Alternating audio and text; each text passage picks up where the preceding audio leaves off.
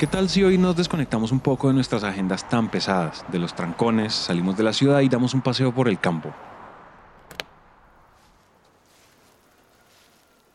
Acá tenemos más brócoli.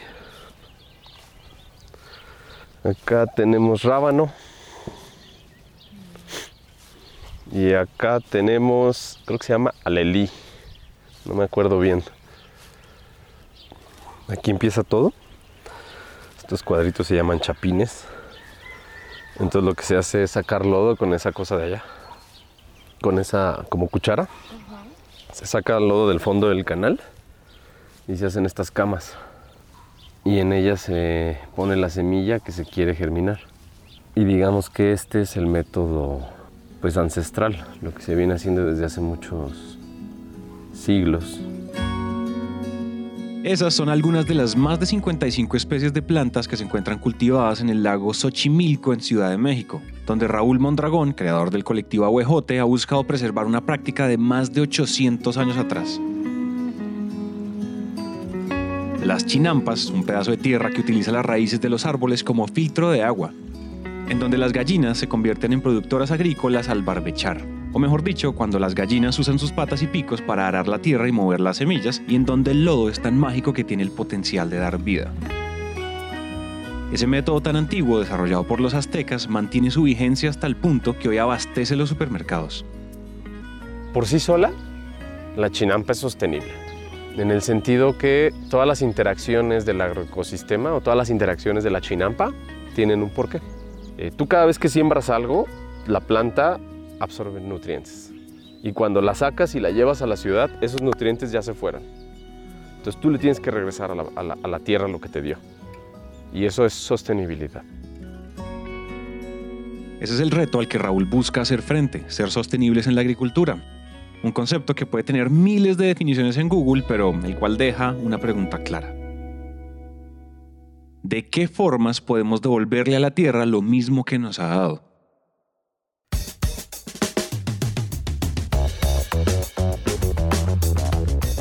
Hola a todos y bienvenidos a Innovación Bancolombia, un podcast de Bancolombia en coproducción con Emprendete, en el que nuestra misión es aterrizar la innovación y la sostenibilidad para llevarla al ADN de todos a través de historias de líderes que hayan vivido y respirado estos temas. Por eso, cada 15 días les traemos un nuevo invitado para que nos deje lecciones y aprendizajes que podamos aplicar en diferentes contextos. Si eres empresario, emprendedor o curioso de la innovación, compártele este podcast a alguien que sepas que le va a encantar. Y si tú haces parte del Grupo Bancolombia, ayúdanos contándole a tus colegas de este podcast para que inyectemos innovación y sostenibilidad a toda la organización.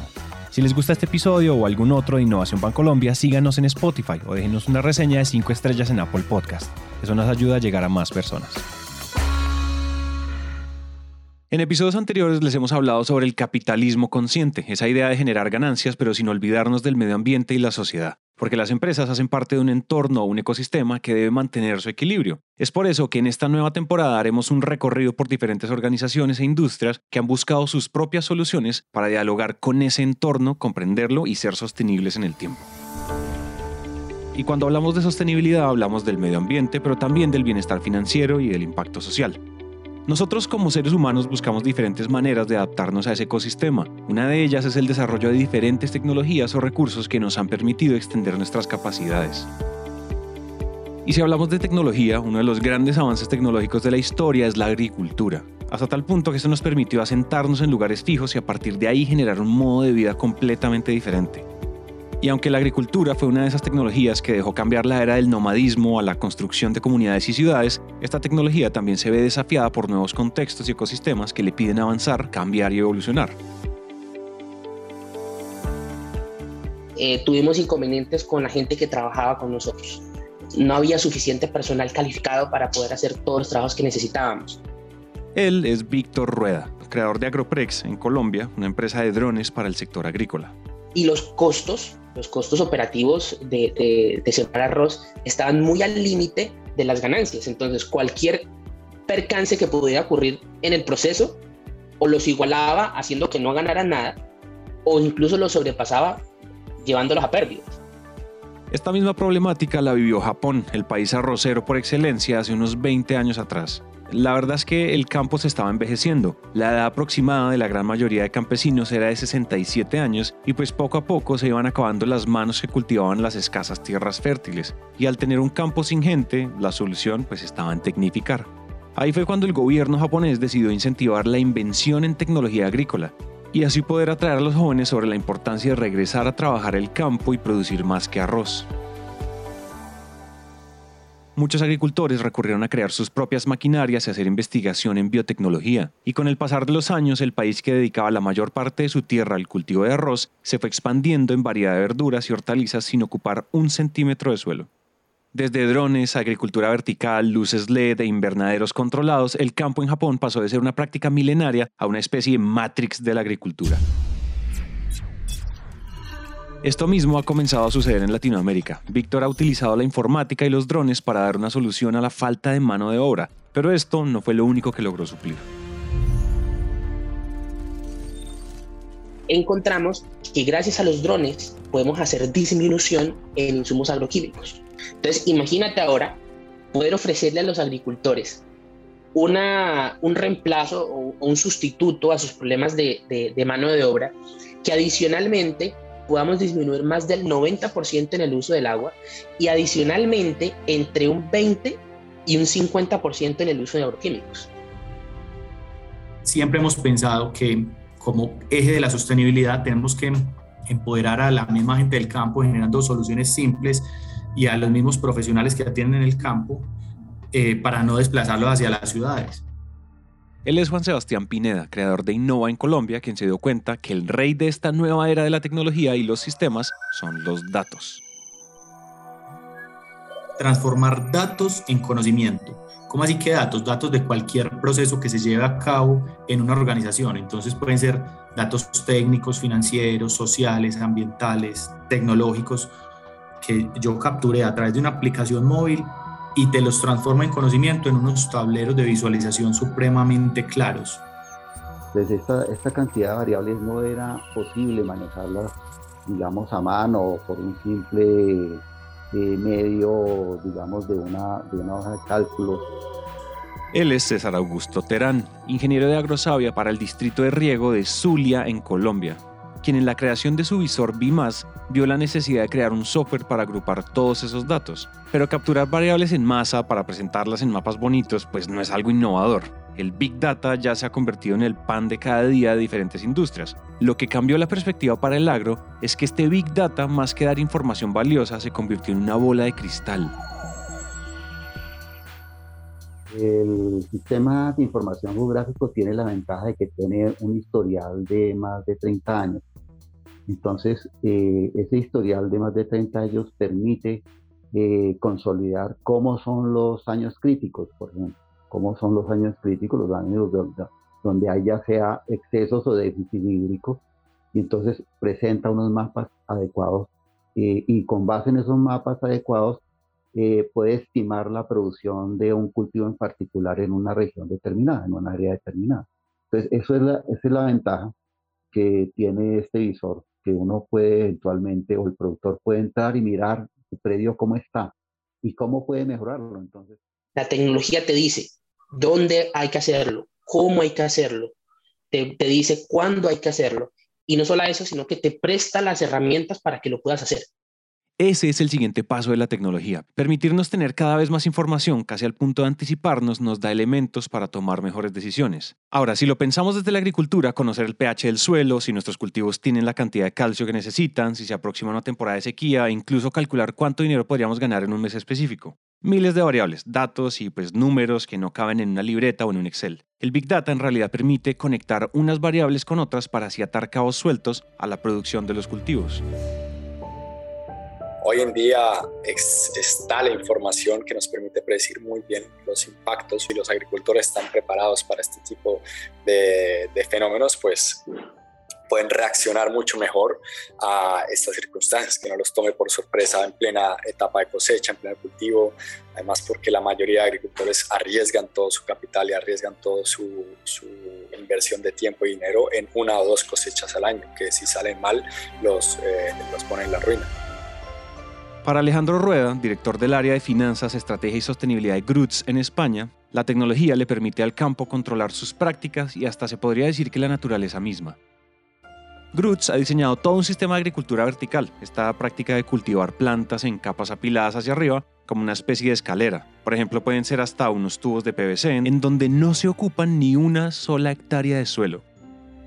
En esta parte del episodio es donde en realidad pareciera que jugamos a ser dioses. Ventajas de hacer este tipo de cultivo en ambientes controlados es que controlas todas las variables de cultivo. Que se ha demostrado que puedes maximizar el crecimiento de las plantas modificando la iluminación que le das. por ejemplo, la albahaca en su etapa final, antes de la cosecha, los cinco días antes, si le das un poco de luz ultravioleta, pues mejora su tiempo de vida en estanterías, en su tiempo de vida para que después la puedes vender y dure en el supermercado no cinco días, sino diez días. Ahora, si volvemos a Japón, con la tecnificación del campo y la implementación de una agricultura vertical controlada como la de Groots, la empresa Mirai Group, una de las pioneras en tecnología en el campo, actualmente logra cosechar 10.000 lechugas al día. Y al implementar un sistema de luces LED y sensores informáticos a los cultivos, han logrado eliminar las enfermedades de las plantas y con eso la pérdida de cosechas. Al final, pierden menos dinero. Si hasta este punto todavía me siguen y están aquí conmigo, entenderán que la tecnificación del campo permite que uno entienda también la naturaleza a tal punto de poder controlar uno de sus procesos más importantes en ella, la fotosíntesis. Hagamos un recuento. Entendemos que el campo en Latinoamérica tiene muchos retos. Necesita mano de obra calificada, utilizar menos maquinaria pesada, controlar la cantidad de residuos que produce, predecir cuándo va a salir el sol y hasta controlar el crecimiento de sus cultivos. Pero cuando usamos la palabra sostenibilidad, no solo buscamos impactar el medio ambiente y reducir desechos. También queremos que el campo sea más productivo, tenga una economía estable y se preocupe menos por los cambios sociales. En fin, buscamos que, como lo dice la misma palabra, se sostenga.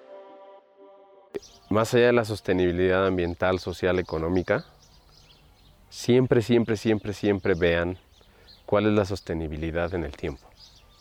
De qué manera va a hacer que su proyecto, de qué manera van a hacer que su proyecto perdure en el tiempo.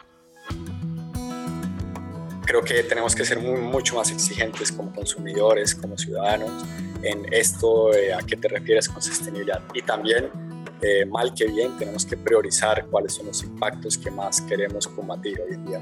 Para nosotros poder garantizar que las generaciones venideras van a tener los recursos suficientes, pues es necesario tomar una serie de acciones.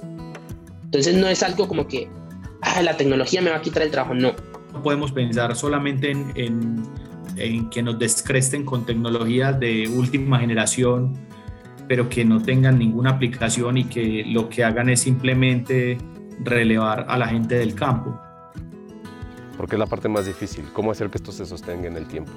Yo me imagino un productor joven y que, que, les estamos dando las herramientas para que ayuden a transformar el, el campo desde su propia vereda. Aprenda de la tecnología y vuelvas indispensable con la tecnología. Precisamente todos estos desarrollos están orientados hacia la optimización de, del uso de los recursos. Optimización que va desde la emisión neutra de CO2 hasta el reaprovechamiento del 90% del agua, o incluso al punto de economizar al año más de 110 millones de pesos en agroquímicos. La tecnología tiene una función muy clara desde ser ahorrador de gastos, reparador de suelos, hasta predictora de lluvias. Y hoy más que nunca pensar en agrotech en Latinoamérica es ser sostenibles. Aunque no hay un software mágico que resuelva todos los problemas o un dron que reemplace la cadena productiva, ni se van a desaparecer las prácticas ancestrales. No podemos cambiar todo a un solo sistema, que además es muy peligroso. También creo que en la diversidad está la fortaleza de adaptación. Porque acá en realidad la idea no es que una tecnología o un método reemplace a otro, más que ver tecnologías obsoletas, ¿qué tal si pensamos en tecnologías o recursos que se pueden sumar para llevarnos a nuevas soluciones? Y si se acuerdan, al principio nos preguntábamos sobre cómo devolverle a la Tierra lo mismo que nos ha dado. Esta respuesta está sin duda en la suma de capacidades. Para que la gente comprenda que la tecnología no es un lujo, sino una necesidad. Hay una frase que me gusta mucho que es, el arte desafía a la tecnología y la tecnología inspira al arte, de John Lasseter, uno de los fundadores de Pixar. ¿Qué les parece si la llevamos al mundo de la agricultura? Sería algo así como la agricultura desafía la tecnología y la tecnología inspira a la agricultura. Una agricultura que se sostiene en el tiempo. Antes de terminar, queremos darle un especial agradecimiento a Alejandro Rueda de Grutz, Juan Sebastián Pineda de Innova, Víctor Rueda de Agroprex, César Augusto Terán de Agrosavia y Raúl Mondragón de Las Chinampas en México por su colaboración en la creación de este episodio y por transformar la forma en la que trabajamos el campo. Este episodio fue escrito y producido por Mateo Uribe Sáenz, editado por Juan Molina Moncada y Manuel Torres y narrado por mí, Santiago Cortés. No olvides escribirnos al más 57 317 316 9196, donde podremos charlar más de estos contenidos y utilizando el hashtag Innovación Bancolombia puedes hacer parte de la conversación alrededor de nuestro show.